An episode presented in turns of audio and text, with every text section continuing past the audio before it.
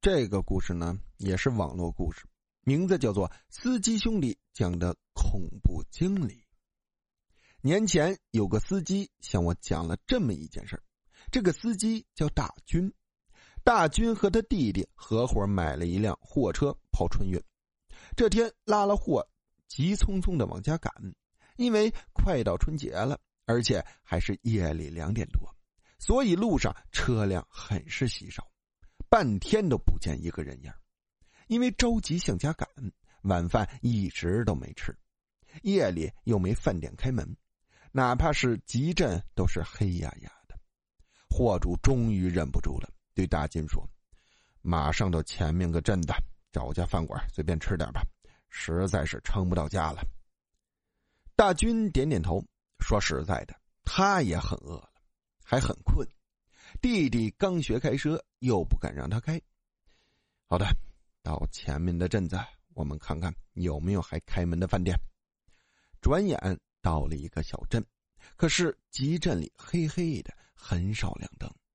出了镇子一里多的地方，有一家亮着灯，看样子是一家公路饭馆。大军自己在这条路上行走过好多次了，对这家饭馆却一点印象也没有。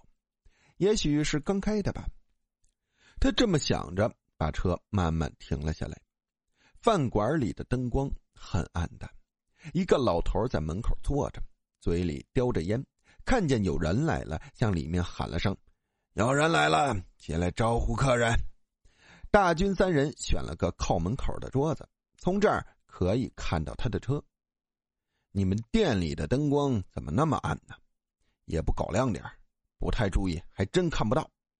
老头说：“过年用电量大吧，电压不稳。你们吃点什么？随便搞三四个菜吧。来三碗面，吃了要赶路。”老头笑笑进了屋里。不一会儿，从屋里听到呲吃的炒菜声。没过多久，见一个二十出头的大姑娘端着两个盘子进来了，菜还冒着热气。大军跺着冰冷的脚。菜上的还真快呀！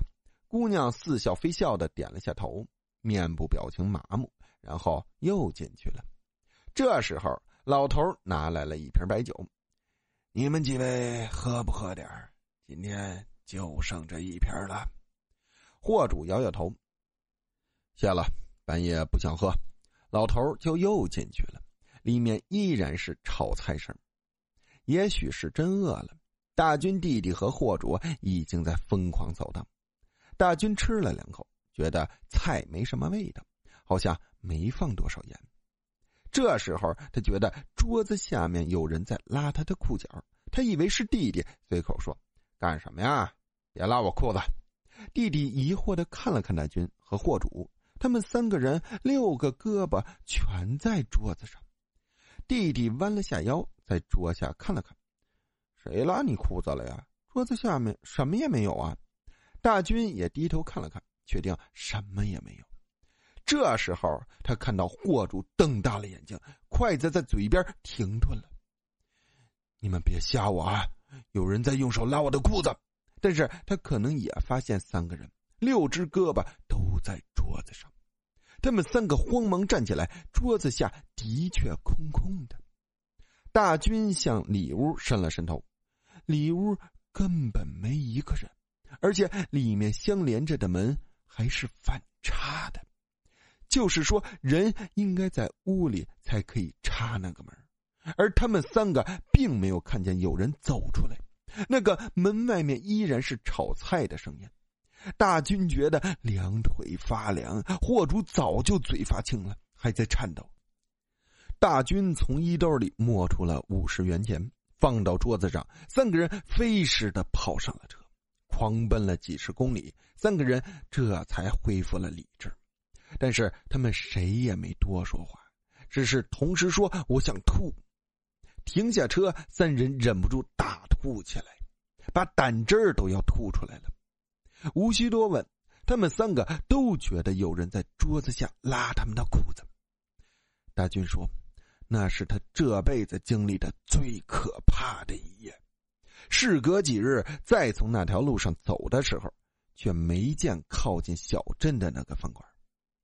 再然后呢，到现在为止，大军都没敢走过那条路，他情愿绕道多跑几十公里。